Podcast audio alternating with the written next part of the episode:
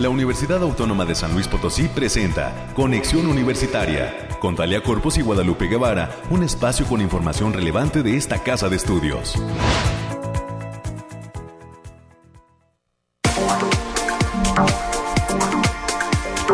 Continuamos en la sintonía de Radio Universidad. Gracias a la gente que se queda con nosotros. Son las nueve de la mañana ya con tres minutitos.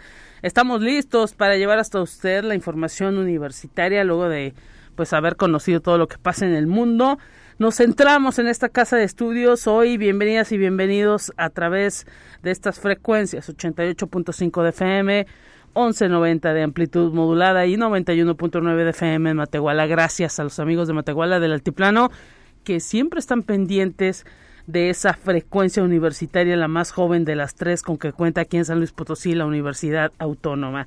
Hoy estaremos platicando ya pues a punto de concluir el mes de octubre de eh, todo lo que está aconteciendo en esta casa de estudios y estaremos platicando con el doctor Alfredo Méndez Cabañas. Él es investigador del Instituto de Física. Estará platicando con nosotros sobre un proyecto que se están llevando a cabo en materia de divulgación de la ciencia en conjunto con la Facultad de Ciencias de la Comunicación y específicamente con la revista Galería 7C. El Instituto de Física está trabajando con la Facultad de Comunicación y más adelante el doctor Alfredo Méndez Cabañas estará dando cuenta de cuál es esa actividad en materia de divulgación científica que están llevando a cabo y cuáles son las características para poder acercarnos a esta producción. También eh, cerca de las 9.30 de la mañana estaremos eh, realizando un enlace con José Francisco Loera Arzola, Jesús Antonio Torres Cárdenas, ellos estudiantes allá en el campus de Matehuala y acaban de obtener su pase a la Expo Ciencia Internacional. Así que un gran proyecto allá del campus Matehuala estará eh, pues ahora sí que llevándose a cabo y exponiéndose a nivel internacional en esta Expo Ciencias 2023. El año que entra se llevará a cabo esta posibilidad para que los estudiantes universitarios, específicamente del campus Matehuala, puedan pues mostrar a todo el mundo todo lo que se hace en materia de divulgación científica, en materia de desarrollo tecnológico aquí en la universidad. Tendremos los temas nacionales, los temas de ciencia y para cerrar estaremos platicando aquí en cabina, recibiremos a nuestros amigos de Ingeniosos Divulgando que están cumpliendo nueve años de trabajar en favor de la divulgación. La licenciada Rosa María Martínez, jefa de la División de Divulgación de la Facultad de Ingeniería y el maestro César Arturo Martínez estarán, él es coordinador de los grupos de divulgación de la Facultad de Ingeniería, estarán con nosotros platicando sobre pues esta difícil tarea de empatar la ciencia con pues eh, eh, ahora sí que eh, la cotidianidad y pues llevarla hasta los hogares de todos, de los chiquitines, de los grandes, de los adultos, de los adultos mayores. Nueve años ya y felicidades a la Facultad de Ingeniería por este grupo de ingeniosos divulgando que pues ahora sí que a través de todo el conocimiento que los estudiantes adquieren en las aulas, lo plasman en actividades sencillas, las explican y hacen más divertido el conocimiento. Más adelante tendremos toda la información y esto es lo que vamos a, a mantener en esta hora de transmisión a través de conexión universitaria.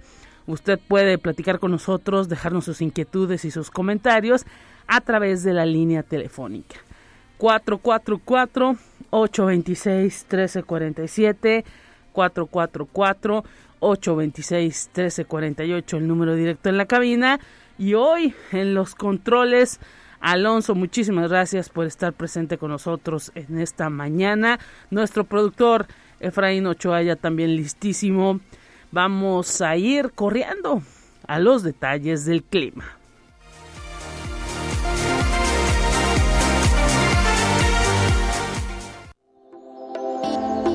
Aire, frío, lluvia o calor? Despeja tus dudas con el pronóstico del clima. Es jueves, es jueves, esperemos que no se le peguen las sábanas, que no se le hayan pegado, que haya llegado bien eh, tempranito a su trabajo y hoy la temperatura cambia un poco al respecto de ayer. 10 grados centígrados en el momento y pues se prevé una mañana nubosa con la presencia de nubosidad, de niebla. La máxima, por lo pronto, que está proyectada para este día es, eh, según marca el termómetro de la cabina de conexión universitaria, es de 30 grados centígrados. Esos 30 grados centígrados estarán dejando sentir cerca de las 3 de la tarde de este día. Por lo pronto le comento que, bueno, pues hoy eh, se estima la temperatura en este momento de 19 grados centígrados. A las 12 estará alcanzando el termómetro 25 grados centígrados. A las 2 de la tarde 29 grados centígrados y a las 3 30 grados centígrados. Esa temperatura se va a mantener hasta las 5 de la tarde que bajará un grado, 29 grados centígrados. A las 7 de la noche 26 grados centígrados, a las 8 24 grados centígrados y a las 10 21 grados centígrados. A la medianoche se espera una temperatura de 19 grados centígrados, así que nubosidad en esta mañana, pero se acerca el calorcito.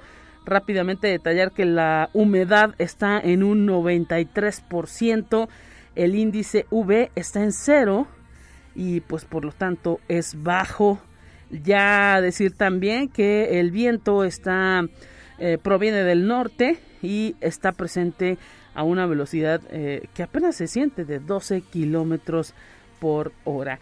Y bueno, decir también que el amanecer se dio a las 7:45 de la tarde y nos estaremos preparando este fin de semana para ese cambio de horario que pues al parecer según nuestras autoridades será el último que se dé al menos en este en estos próximos años porque ya nos quedaremos con ese horario. Eh, más adelante eh, pues estaremos también platicando con expertos para que nos digan eh, pues si esto pues también nos relajará un poco porque se hablaba de que había mucha gente que tenía hasta ansiedad y problemas de sueño por estos cambios de horario que al menos ya las autoridades han determinado, las autoridades legislativas, que ya no se dará más. Se va a mover el reloj y eh, se va a adelantar una, una hora y así se va a quedar por lo pronto durante una buena cantidad de años.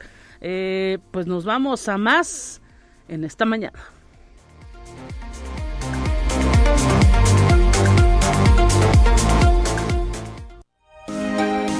Escucha un resumen de Noticias Universitarias. 9 con 10, presente ya en la cabina de conexión América Reyes. ¿Cómo estás América? Un gusto recibirte en esta mañana de jueves, jueves nuboso, jueves eh, que amaneció un tanto frío. ¿Cómo estás? Así es, Lupita, con el gusto de saludarte. Hoy ya juevesito. El viernes chiquito, como algunos le llaman. Si usted va de camino a donde vaya, vaya con tranquilidad salga con tiempo y sobre todo por esas nubosidades que hay y la, la, neblina que hubo en la mañana muy muy muy tempranito se va poquito de neblina, entonces eh, por favor maneje con precaución. Saludos a nuestros compañeros amigos hasta allá en el campus de Matehuala. Y bien, pues vamos a la información, Lupita. Y el día de hoy, 27 de octubre, se celebra el Día Mundial del Patrimonio Audiovisual y por esa razón se va a realizar una conferencia sobre la importancia de esta conmemoración a alumnos de la Facultad de Ciencias de la Información. Esto va a ser a las 12.30 horas y a la una y media, a través de esta frecuencia de Radio Universidad, se va a llevar a cabo un programa especial titulado Tu Ventana al Mundo, donde se va a contar con la participación del director general de la Fonoteca Nacional, Pavel Granados, para que estén al pendiente Lupita. Así es, y enhorabuena también para todos los jóvenes que estudian esas áreas de las ciencias de la información, que son más o menos, pues ahora sí que los especialistas en la materia. Sí, saludos a nuestro compañero Ubaldo. Claro, claro, el encargado de la eh, de todo lo que tiene que ver con los archivos aquí en Radio Universidad, porque también eso es importante, guardar todo lo que se produce en esta eh, eh, pues eh, estación y en todo lo que tiene que ver también con materia de audiovisual. Así pues, enhorabuena para, para quienes conmemoran este día. Sí, y la Facultad de Medicina, en colaboración con las facultades de Enfermería y Nutrición, Ciencias Químicas y Estomatología, así como instituciones del sector salud y educativas, arrancan el día de hoy y hasta el día de mañana, viernes 28 de octubre, la decimoquinta edición del Foro Estatal Interinstitucional de Bioética e Investigación en Salud. Esta actividad tendrá actividades en línea y presencial. Así lo de conocer el doctor Antonio Gordillo Moscoso, quien es catedrático e investigador de la Facultad de Medicina, quien también señaló que participarán la Universidad Cuauhtémoc, la Universidad del Valle de México, el sector salud estatal, Coposit, IPICIT, así como IMSS e ISTE. Este Enhorabuena y estaremos pendientes también con ese arranque. Así es, Lupita. Y este día inicia en la Facultad de Ciencias Sociales y Humanidades el coloquio internacional del papel a lo digital, nuevas perspectivas humanísticas para la cultura impresa digital de los siglos XVI y XIX y que va a tener lugar hasta también el próximo viernes, o sea, el día de mañana, 28 de octubre. Y como parte del ciclo de cine de terror asiático, el Cineclub de la Universidad. Va a presentar el día de hoy, jueves 27 de octubre, la película Kuntinalak, esta fue realizada en el 2018 y como país de origen tiene a Indonesia. Este filme está basado en una antigua leyenda de Malasia e Indonesia, donde cinco niños descubren que un antiguo espejo de su orfanato alberga un malvado espíritu que secuestra a niños y los encierra en su interior. La cita es a partir de las 18.30 horas en el auditorio Rafael Nieto Compeán, que queda aquí a un costado del edificio central Lupita. la entrada general es de 15 pesitos, así como estudiantes e INAPAM 10 pesos. Les, les sugerimos que lleguen temprano Sí, y que pues se preparen para ese ciclo que está ofreciendo en materia de terror el Cineclub de la USLP. Son películas que no se van a ver en cualquier eh, cine y que tienen una oferta pues importante de otras eh, pues ahora sí que también uno puede observar a través de esas películas el desarrollo de eh, lo que es el terror en otras culturas y pues de esas deidades que a lo mejor no conocemos bien pero que también pues causan miedo o expectación ¿no? en, en, otros en otros países. Así que eh, pues que se den una vuelta. Si bien el cine comercial también está lleno ahorita de ofertas de películas de terror es la temporada pues estas eh, eh, hay que ver lo que llega de otros países para comparar no esa, esa realización cinematográfica nuestra compañera Anabel es, muy amante de, del ciclo de cine de terror. Le a estar aquí pegada todos los días a las seis y media, estar aquí, yo creo. Eh, sí, lo, lo, en este ciclo ya se le antojaban varias. Así que, pues para todos los amantes de eh, las películas de terror, ya nos dirán qué les da más miedo, ¿no? Si, si estas asiáticas o, o las eh, hollywoodenses, ¿no? ya sé. Bien, pues vamos a continuar con la información, Lupita. Y la Universidad Autónoma, a través de la Facultad de Enfermería y Nutrición, pretende llegar a la población con el programa Unilactancia. Esto con la finalidad de poner al alcance información y despejar dudas. Dicho ejercicio es impulsado por la materia de materno-infantil y este programa surgió por la necesidad de transmitir información acerca de la lactancia para las madres y para las futuras madres también.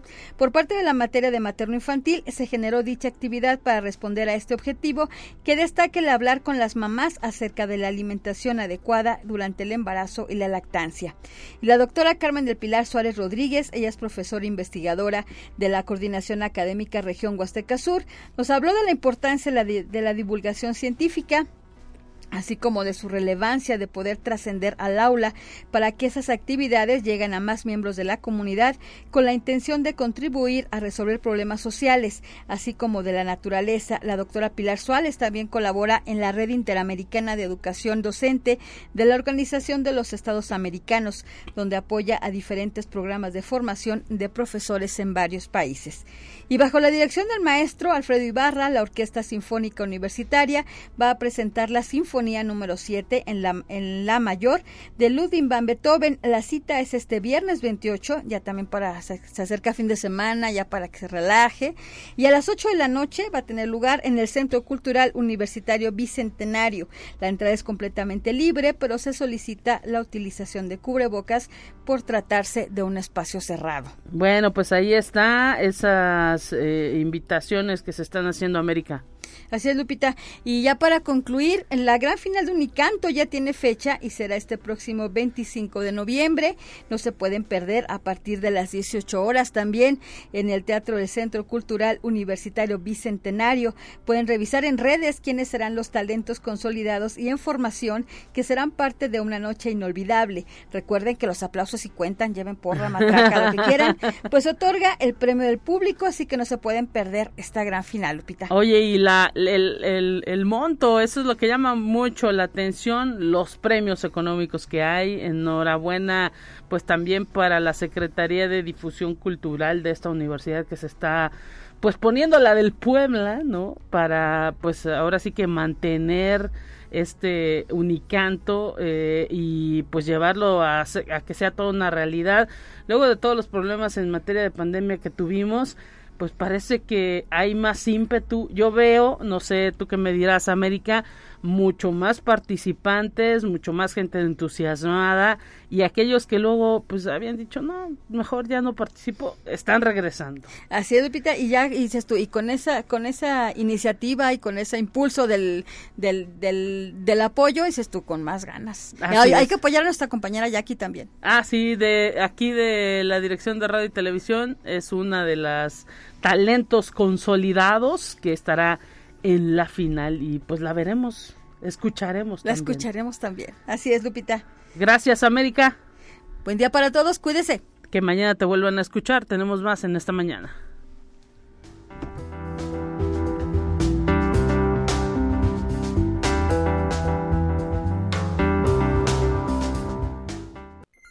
Te presentamos la entrevista del día.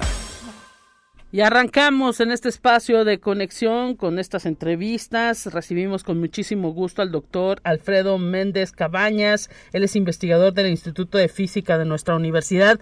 Bienvenido, doctor. Gracias por estar en conexión. ¿Cómo se encuentra? Un gusto. No, al contrario. Gracias a ti por la invitación, Lupita. Un gustazo estar aquí con ustedes. Y bueno, platicando desde el Instituto de Física respecto a diversos proyectos que tienen en materia de vinculación con otras entidades de la Universidad Autónoma de San Luis Potosí.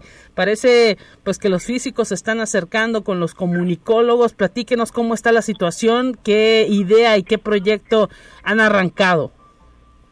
Bueno, mira, en el instituto tenemos varios proyectos, eh, pero en esencia, antes de contarte algunos de ellos, vale la pena decir que uno de los objetivos del instituto es tratar de llevar lo que hacemos intramuros a la sociedad, es tratar de impactar con lo que hacemos y lo que sabemos hacer y trasladarlo a la sociedad, ser útiles a la sociedad.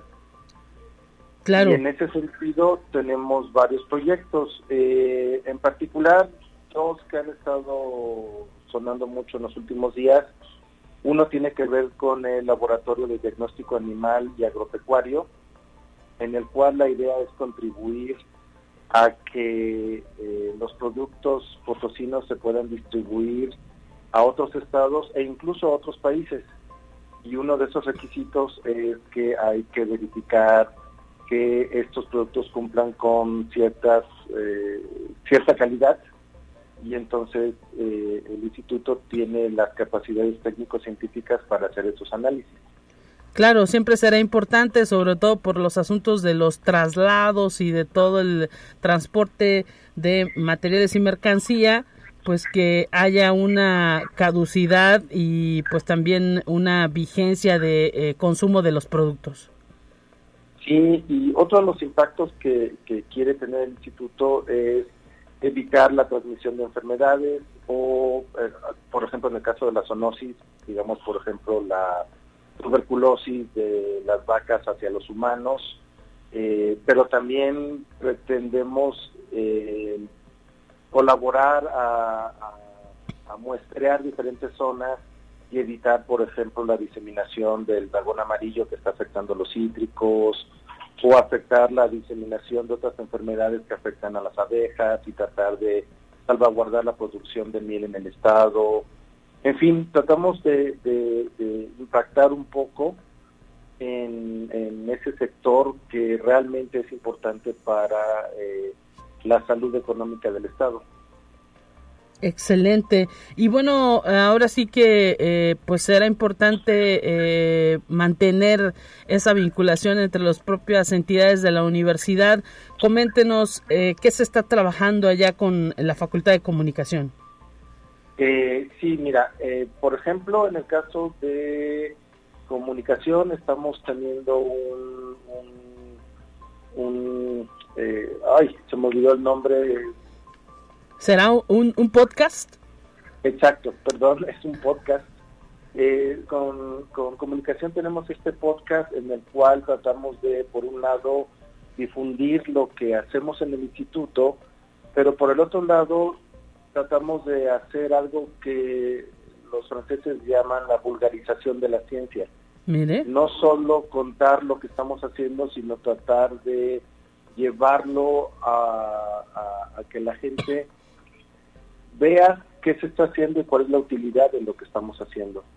Y en ese sentido, con, comunicación, esto implica no solo el podcast, no solo las entrevistas, sino también colaborar con eh, la, la, difusión escrita de lo que de lo que hacemos.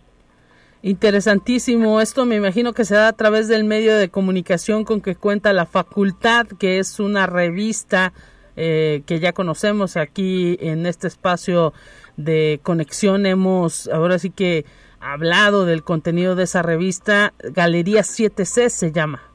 Así es. Eh, es, es, un esfuerzo conjunto eh, en el cual la idea es que la verdad es que muchas veces nosotros no sabemos como investigadores comunicarnos adecuadamente, válgase la expresión, y la verdad es que en ese sentido eh, la colaboración con comunicación ha sido muy buena, he de decir que, que nos ayudan mucho a la hora de comunicar lo que hacemos, porque siendo honestos, las habilidades sociales a veces en el Instituto de Física no se caracterizan por ser las mejores a la hora de comunicar. Excelente, pues ahora sí que exactamente es lo que se requiere, ¿no? El hecho de que esas colaboraciones entre entidades, entre especialistas, pues permitan mejorar el mensaje hacia las personas para que eh, los conocimientos que ustedes producen, que a lo mejor alguna, algún sector de la población se le pueden hacer, se les puede hacer complicado, pues sean más fáciles de, de entender, sobre todo porque pues conviven con ellos en la vida cotidiana, no podríamos tener pantallas eh, ultra delgadas, 4K, eh, o estar escuchando la radio en alta definición, igual eh, tener nuestros eh, super teléfonos inteligentes, si pues los físicos no hubieran desarrollado alguna aplicación, doctor. Exacto, y lo interesante del asunto es que muchas veces estamos tan metidos en lo que hacemos que no tenemos las habilidades para trasladar esto a la comunicación del día a día. Y en ese sentido, esta, esta interacción con la Facultad de Ciencias de la Comunicación es no solo excelente en el sentido de que nos permite comunicarnos, sino que también nos permite entender cómo funciona la comunicación, porque es toda una ciencia, no es un arte, no es solo el arte de hablar, sino es toda una ciencia es toda una estrategia.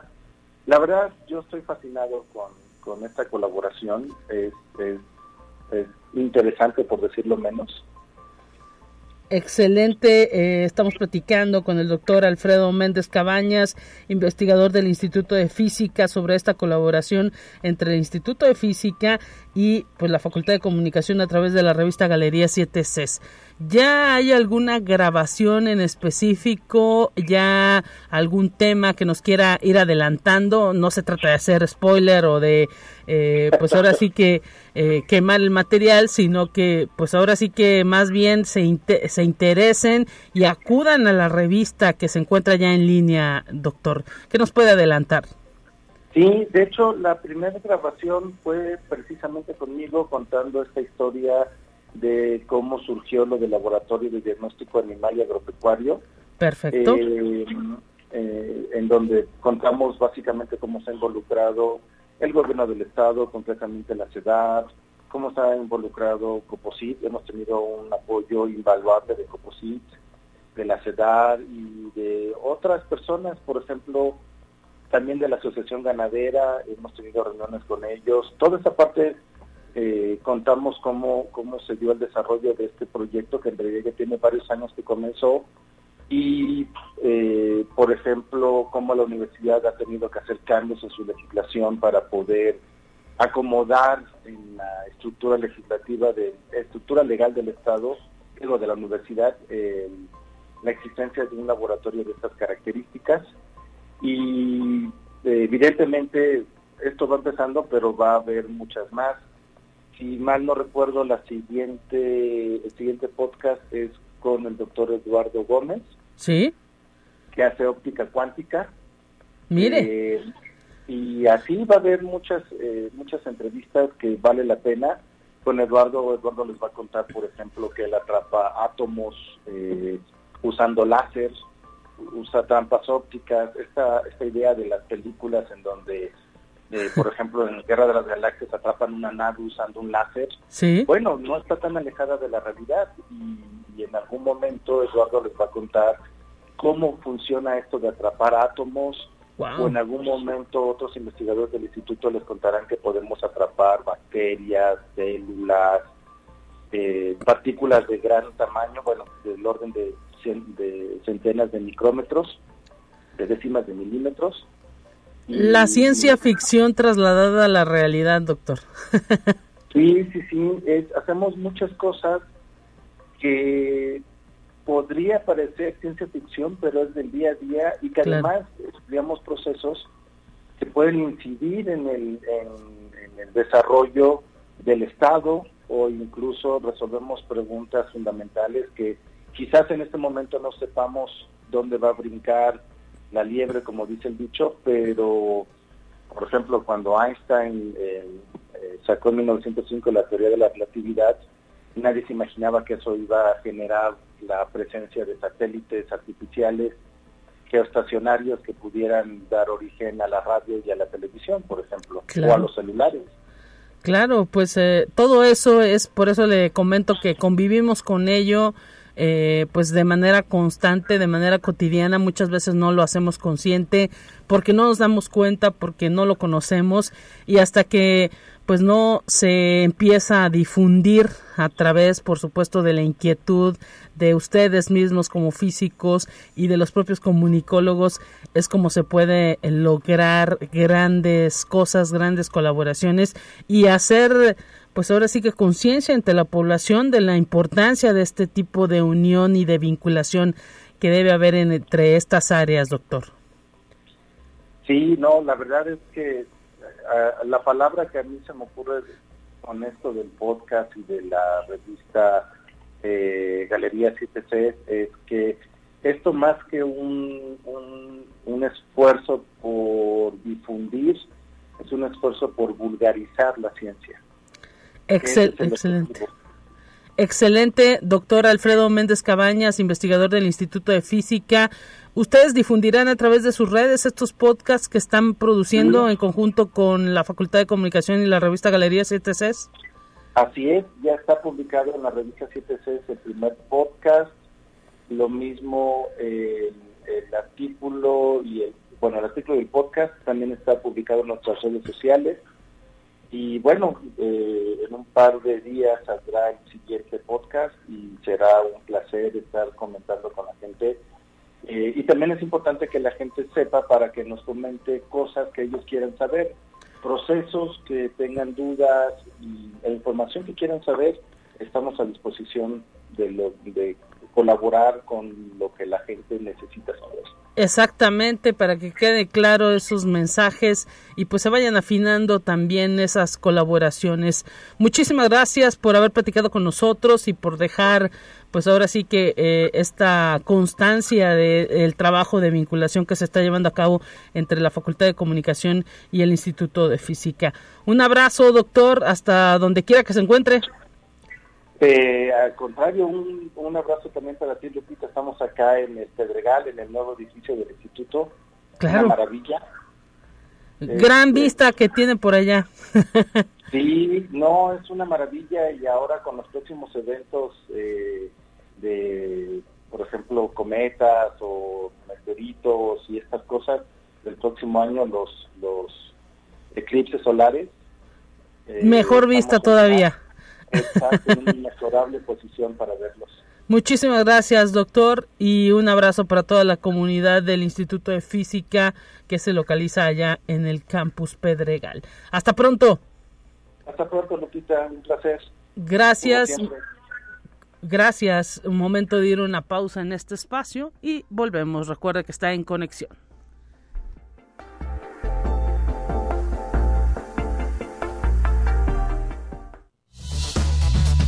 Es momento de ir a un corte. Enseguida volvemos.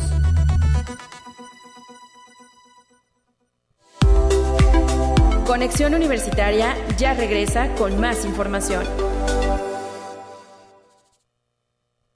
Te presentamos la entrevista del día. Estamos listos a través de Conexión Universitaria haciendo, eh, pues ahora sí que invitación a continuar en este espacio y vamos a recibir desde el campus Matehuala a través de la línea telefónica a los estudiantes José Francisco Loaesa Arzola y Jesús Antonio Torres Cárdenas. Bienvenidos, muchísimas gracias por estar en conexión. Eh, ¿Cómo se encuentran? Un gusto recibirlos. Hola, hola, ¿qué tal? Buenos días. Sí, hola, ¿qué tal? Eh, bueno, nos encontramos muy bien. Gracias a Dios. Muchísimas gracias y pues se les ve el ímpetu porque imagino que están muy contentos, nos dieron la noticia de que ustedes eh, con un proyecto de ciencia estarán acudiendo a la Expo Internacional de Expociencia. Coméntenos cuál es su proyecto, cómo logran esta distinción y cuándo estarán participando en esta Expociencia Internacional. Sí, bueno, mira, eh, sí, muy contentos por esta acreditación por parte de Expociencias para la parte internacional que se llevará en Colombia. Eh, pues en sí nuestro proyecto es un sistema mecatrónico que tiene como la intención apoyar a los bomberos, porque ya que es un sector que realmente ahorita pues no tiene mucho apoyo tecnológico. La idea del proyecto pues es en implementar en los cascos o en los trajes la parte de sensores que le permitan detectar datos reales como lo es el humo, como lo es eh, gases, como lo es la temperatura real, ya que realmente el traje de los bomberos, pues así como los protege, también es una burbuja que no les permite conocer los datos reales y, y no conocer los datos reales, pues realmente también nos pone en peligro. Excelente y bueno, Ahora sí que ustedes presentaron este proyecto en esta exposición que se llevó a cabo aquí en San Luis Potosí y que los catapulta, imagino que la idea es lo que los catapulta luego luego a esta área internacional. ¿Cuándo se lleva a cabo? Bueno, pues afortunadamente eh, salimos ganadores en esta categoría y pues en a fase internacional se llevaría a cabo en marzo del año que entra, si Dios quiere, y pues sí, con buenos resultados de la acreditación en San Luis Potosí. Y mira, miren eh, chicos, me imagino que pues ustedes debieron haber hecho pruebas ahí con algún cuerpo de bomberos, platicar con ellos. ¿Qué les comentan? Y luego también ya después de, de saber pues que todo esto que ustedes están realizando va a ir a ser expuesto en una muestra internacional. Sí, sí, claro. Bueno, eh, todo el desarrollo del proyecto ha ido de la mano con los bomberos. Eh, nos han estado asesorando por esa parte, porque como lo comentamos ya tanto con todas las personas que hablamos, el proyecto es en, sí para ellos. Entonces la idea es que ellos nos den los datos, lo que de verdad necesitan y que vean su comportamiento para que en vez de que les obstruya, pues les apoye. Excelente. ¿Tiene algún nombre en específico este proyecto que ustedes presentaron? Sí, nuestro proyecto se llama Fire Shield y así como lo comenta mi compañero, ya fue, bueno, pusimos eh, ahí en el área de bomberos Matehuana eh, con ayuda del comandante Mauricio Flama, él fue el que nos estaba asesorando y pues nosotros estamos aquí ya con pruebas, ya que nuestro proyecto está caracterizado porque pues sí, en realidad sí funciona correctamente. Y bueno, ¿qué detecta? Eh, ¿Humo, calor? ¿qué, ¿Qué es lo que ustedes y dónde exactamente lo colocan en los trajes de los bomberos? Bueno, actualmente el primer prototipo que tenemos está en un casco de bomberos. La idea es que el casco con el sensor de temperatura pues eh, va a mandar señales en caso de que la temperatura sea el, eh, se eleve tanto que pueda afectar la integridad del bombero. Otro sensor que integramos fue el sensor de medición de contaminación en el aire. Este sensor es muy importante ya que le permite al bombero conocer si existe gas, si existe gran cantidad de gas, gran, gran cantidad de humo, ya que en grandes cantidades pues afecta al cuerpo humano.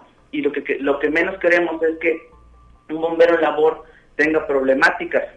Esa es la intención. También cuenta con otro sensor que es el sensor de humedad, que le permite saber al bombero si el campo o el área donde está trabajando ya está controlada. Y pues todo esto va acompañado de elementos que le permiten verificar al bombero, como lo es elementos auditivos, elementos visuales, como tiene una pantalla que permite ver datos en tiempo real y tiene iluminación LED como señalamiento para los diferentes comportamientos que tiene pues nuestros sensores. Y también eh, cabe mencionar que todo este proyecto ya fue puesto en prueba en simuladores de, de gran impacto, específicamente con fugas de gas, con fugas eh, con llamas. Entonces ya es un proyecto que ya ha tenido buenos resultados en áreas de acercamiento pues mucho a la realidad. Excelente, pues ahora sí que ustedes bien preparados, eh, José Francisco Loera Arzola y Jesús Antonio Torres Cárdenas, ustedes bien preparados ya para pues la presentación de este proyecto. Y en Colombia, ¿cuándo estarán? El año que entra ya les dieron fecha. Eh, eh, ¿Cómo le van a hacer para ir? ¿Les dan algún financiamiento? Platíquenos esto. Pues estamos ahorita viendo eso, esos detalles, porque pues la fecha está entre abril y marzo y pues sobre el apoyo, así como usted menciona, pues estamos ahorita viendo, eh, generando también recursos nosotros y pues aquí con el apoyo de la universidad esperamos contar. Estamos intentando buscar el apoyo del sector privado y del sector público, eh, porque realmente, pues, nuestro este viaje sí es de gran impacto, tanto económico como también para nosotros de la parte social, de prepararnos en todo lo que tenemos que llevar para dar una buena presentación, porque a fin de cuentas estamos representando no nada más a nuestra casa de estudios, sino también al país y queremos dar una buena presentación. Eh, imagino que les han en esta exposiciones que va creciendo primero a nivel local ustedes y luego ya se va a nivel estatal y luego a nivel nacional. Y bueno ustedes han brincado estas barreras.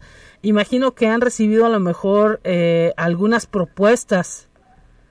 Eh, hasta la fecha el apoyo el único apoyo que hemos tenido es todo de la universidad. La universidad nos ha estado pues dando los apoyos tanto en algunas partes de material, asesoramiento, toda la parte de conexiones. Pero igual nosotros estamos disponibles a que otras eh, personas eh, o empresas se acerquen a nosotros para darnos el apoyo. Excelente. Pues eh, ahora sí que les deseamos muchísima suerte para el año que entra, que viene la Exposición Internacional allá en Colombia y pues que vayan afinando también este proyecto eh, para que quede lo mejor posible. Ahora sí que pues eh, todo el conocimiento que ustedes están aportando y todo lo, lo social que implica este proyecto, pues ahora sí que ya se ha estado demostrando, sobre todo porque los cuerpos de bomberos son pues eh, siempre áreas que necesitan muchísimo apoyo y ustedes pues están demostrando con este proyecto que, que se puede eh, vincular y ayudar a este tipo de eh, acciones a través de la ciencia.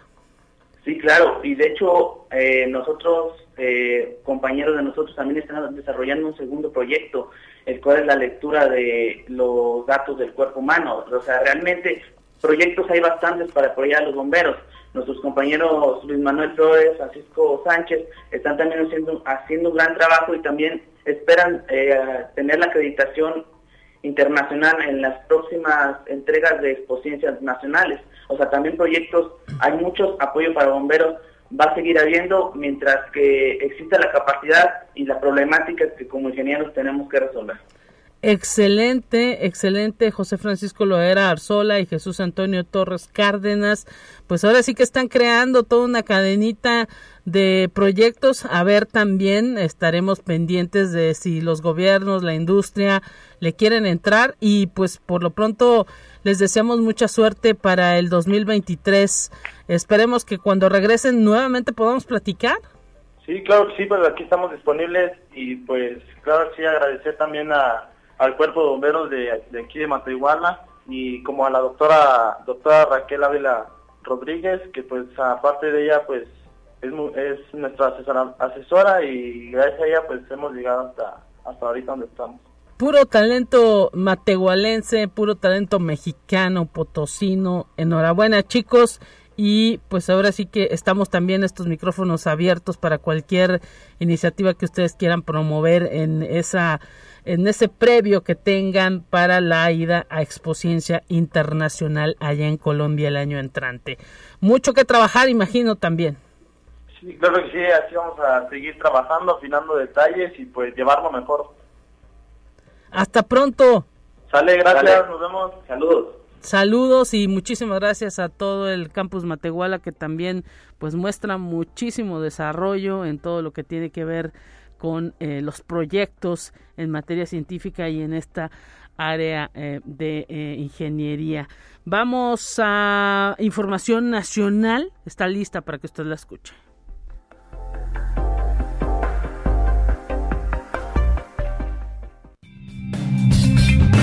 Entérate qué sucede en otras instituciones de educación superior de México. Por tercera ocasión, el Hospital Civil de Guadalajara, la Fundación Universidad de Guadalajara AC y otras instituciones alistan la campaña Entrale en pro de la salud masculina, cuyo objetivo es concientizar y atender a hombres con consultas y asesorías médicas sin costo. La iniciativa se suma a otras actividades alrededor del mundo con motivo de que en noviembre se celebra el mes de la lucha contra el cáncer de próstata, por lo que se ofrecerán hasta 2.000 consultas en el Hospital Civil de Guadalajara. Conexión Universitaria. Ocho atletas de la Universidad Autónoma de Nuevo León alcanzaron el podio dentro de los FISU Games América 2022 que se realizaron en Mérida, Yucatán. La delegación Tigre alcanzó cuatro preseas de oro, dos de plata y dos de bronce para sumar ocho medallas al medallero de México. Durante esta primera semana de competencias en las FISU Games América 2022, México acumula más de 56 medallas. Conexión Universitaria. La unidad Coajimalpa de la Universidad Autónoma Metropolitana asume la labor de acompañamiento a las familias que han visto vulnerada su seguridad por la desaparición forzada de alguno de sus integrantes con la exposición colectiva Performatividades de la Búsqueda. Así lo expresó el maestro Octavio Mercado González, rector del campus. La muestra estará disponible en la Galería Metropolitana, pensada para abordar la gravedad del problema desde la parte íntima y personal, asociada con las implicaciones vivenciales de lo que está ocurriendo más allá de la estadística. Conexión Universitaria. Josier Zamudio Contreras, estudiante del séptimo semestre de la Facultad de Música de la Universidad Veracruzana, ganó el concurso de composición Arturo Márquez para Orquesta de Cámara 2022, que es organizado por el patronato Roberto Cantoral a través de la Sociedad de Autores y Compositores de México. Para participar en este certamen es necesario componer una obra que esté basada en ritmos folclóricos nacionales o populares que aunque no tengan su nacimiento en México, el país que los haya adoptado, como por ejemplo el danzón, el blues, el rock o el jazz. El estudiante obtuvo el triunfo con la pieza Cascabeleando, en la que el arpa de concierto tiene un gran protagonismo y que creó inspirado en sones jarochos como el cascabel y los chiles verdes y en las músicas electrónica y escandinava.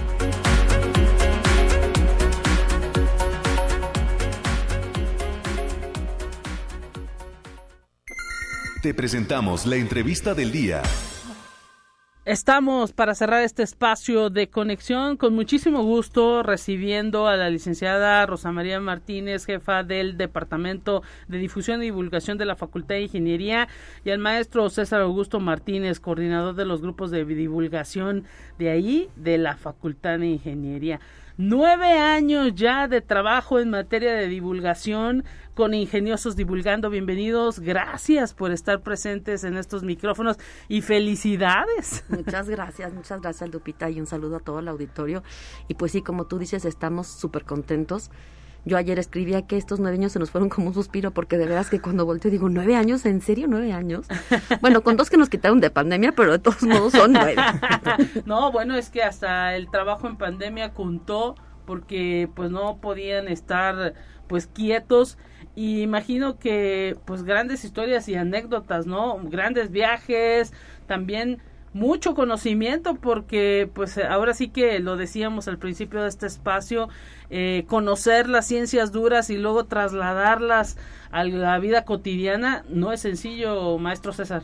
Así es, Lupita, y pues, ¿qué te cuento? O sea, son nueve años de historias de cientos de personas, ya perdimos la cuenta, yo creo, de todos los integrantes que han pasado por aquí porque pues han sido generaciones de chicos de ingeniería que han estado apoyando, entonces te imaginas, cada uno con su historia y cambiamos cada semestre, entonces pues sí, ya son cientos de, voluntarios los que han contribuido precisamente a esta historia de ingeniosos, precisamente ayer también me decían, no, es que ya son nueve años, hay que ir preparando el décimo aniversario, y yo, espérenme, todavía no proceso nueve y ya están pensando en diez. el pastel del nueve. no, el pastel ya sabes que vuela aparte, porque híjole, con estos chavos el pastel vuela. no, pues son son grandes trabajos y ahora sí que también una gran labor que luego no siempre se reconoce, ¿no, uh, Rosma? Totalmente. Fíjate que, bueno, pues en estos nueve años ha pasado de todo, desde que la gente que nos veía con cara de ¿y estos por qué lo hacen? hasta gente que ahorita quiere participar. Pero en todos estos años, de todos modos, de repente la gente no sabe lo que hacemos, ¿no? Claro. Sí, sí tenemos que visibilizar más el trabajo de lo que hace el divulgador, porque aparte lo padre de este trabajo es que es un trabajo en equipo. Claro. O sea, tenemos ingenieros, pero hay gente que tiene que hacer el diseño, tiene que gente que hacer la gestión, gente que tiene que hacer la, impartición de la actividad y es un trabajo colaborativo que debe de estar muy consciente en el colectivo de las personas de qué es lo que hacemos y para qué lo hacemos. Así es y luego pues definir qué actividad, eh, con qué objetivo, ¿no? Y también ahora sí que se, se ha vuelto o no sé ustedes qué me puedan decir ya también la divulgación algo que pues califica, ¿no? Si eres científico, tienes que saber hacer divulgación, cómo se estudia eso o cómo le hacemos, ¿no? Claro, claro. Eh, de hecho, fíjate que nosotros, eh, uno de nuestros objetivos era justamente que, que, que, le dieran, bueno, en nuestro caso tenemos un modelo en el que los líderes tienen que saber qué es divulgación y hacer las actividades y apoyarse en los alumnos. Y a raíz de que, bueno, que CONACYT dice, a ver, todo el mundo hace divulgación, bueno, pues entonces invitamos a los otros maestros y a los otros investigadores a que hagan la labor con nosotros. No tienen que hacer a fuerza lo que nosotros hacemos, que lo que nosotros hacemos es ciencia recreativa, pero pueden hacer otros, otros formatos, ¿no? Como videos, artículos, escribir libros, siempre y cuando sea en contenido de divulgación. Claro. Esto cuando dices contenido de divulgación es que lo entienda todo el mundo. Así es, así es. Así es, de hecho, creo que estos nueve años han consolidado un modelo que ya es conocido por ahí internamente como el modelo ingenioso, en el que precisamente va, va de esa manera, ¿no? Tenemos un núcleo de personas que se supone que sabemos lo que estamos haciendo. Claro. Y, y esos los, compartimos con los líderes de los demás grupos. Esto a, su vez contagia a los chicos, que son los voluntarios que hacen el trabajo rudo, hay que decirlo.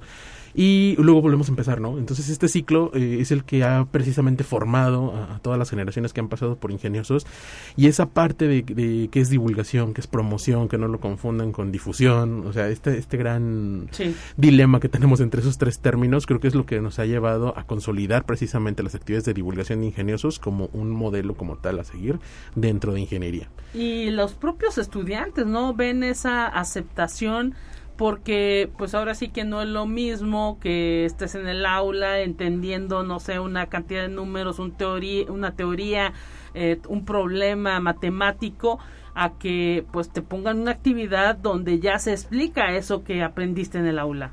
Justo ese es el objetivo de la divulgación, ¿no? Compartir el conocimiento y en un lenguaje que no sea para nada técnico y que lo entienda todo mundo. Y entonces nosotros cuando hacemos las actividades eh, prevemos eso, ¿no? De que si pasa, porque nosotros nos, a veces nos vamos a la calle o nos vamos a alguna institución que nos invitan, que es que quien pase, ¿no? Que puede ser el señor que vende globos, que puede ser la abuelita que lleva al nieto, hasta los mismos estudiantes, ¿no? Que ese es el objetivo. Y, y bueno, pues la idea es eso, hacer, hacer equipos para que la gente tenga más conocimiento, en este caso, de lo que es ingeniería, porque es nuestra fuente, ¿no? Claro, no, y me imagino que también eh, pues es complicado porque la hacen de todo, los he visto pues no sé, desde poner a correr a los niños con pelotas y de repente hasta crear grandes barcos que uno dice, ¿en serio lo diseñaron ustedes, lo pintaron ustedes y lo armaron ustedes? Vaya, o sea, se vuelven eh, este eh, todólogos. Y sabes qué? que yo creo que nuestra principal alma en, estas actividades de divulgación es la creatividad y el ingenio tanto de los alumnos como de los líderes. Pero los chavos, o sea, están bien pilas y lo que no se le ocurre a uno se le ocurre a otro y eso es realmente lo que nos ayuda, ¿no?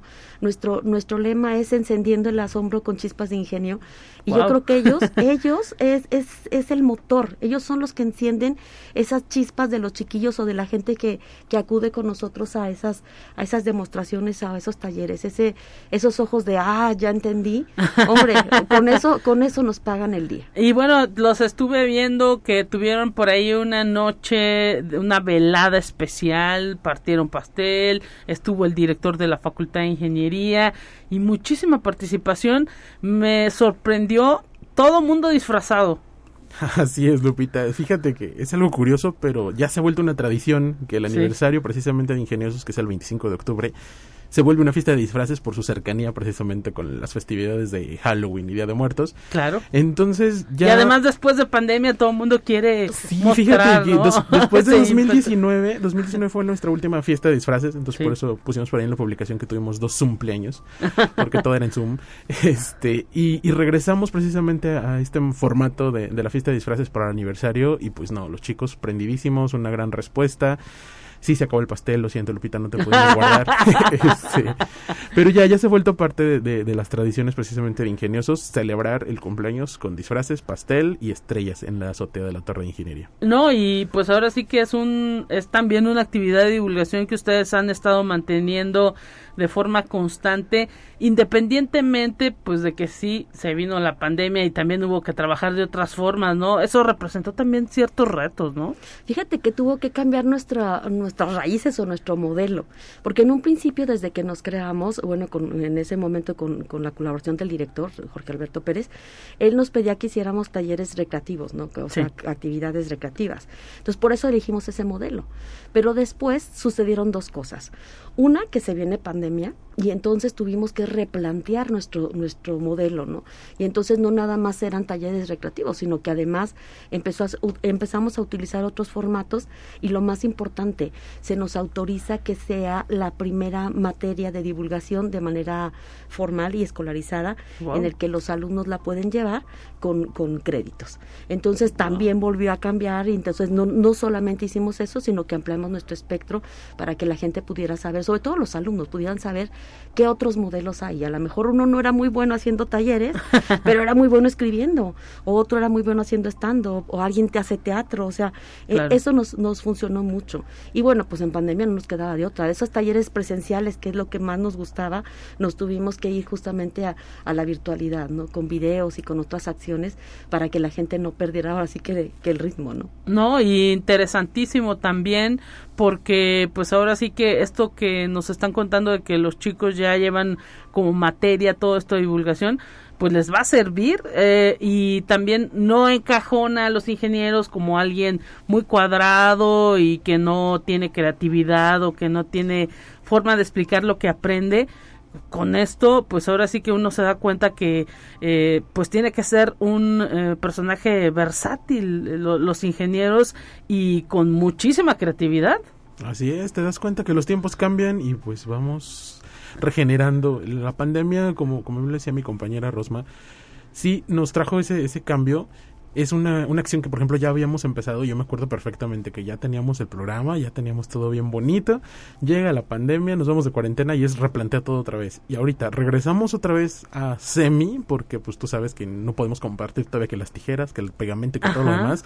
Entonces estamos todavía en ese proceso de volver a replantearnos, ¿no? Entonces creo que esta retransformación tan seguida nos ha servido bastante. Pues rápidamente, antes de que se nos termine el tiempo que viene, eh, ya, ya celebraron los nueve y ya me imagino que desde ya preparándose para el 10. ya preparándonos para el 10 y precisamente regresan todas las actividades presenciales. Entonces ahorita se nos viene como una avalancha de, de, eventos.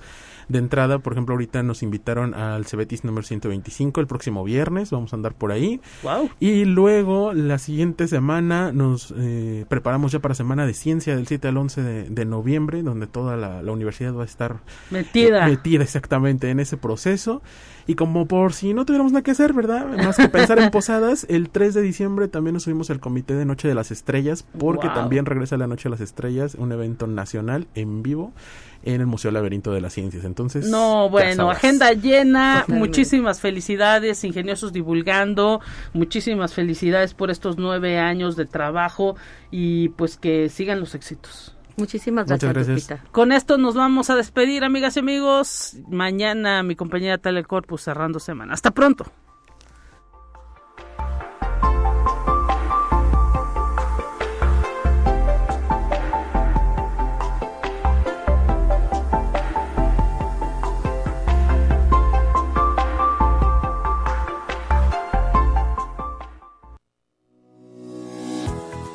Universidad Autónoma de San Luis Potosí presentó Conexión Universitaria con Talia Corpus y Guadalupe Guevara.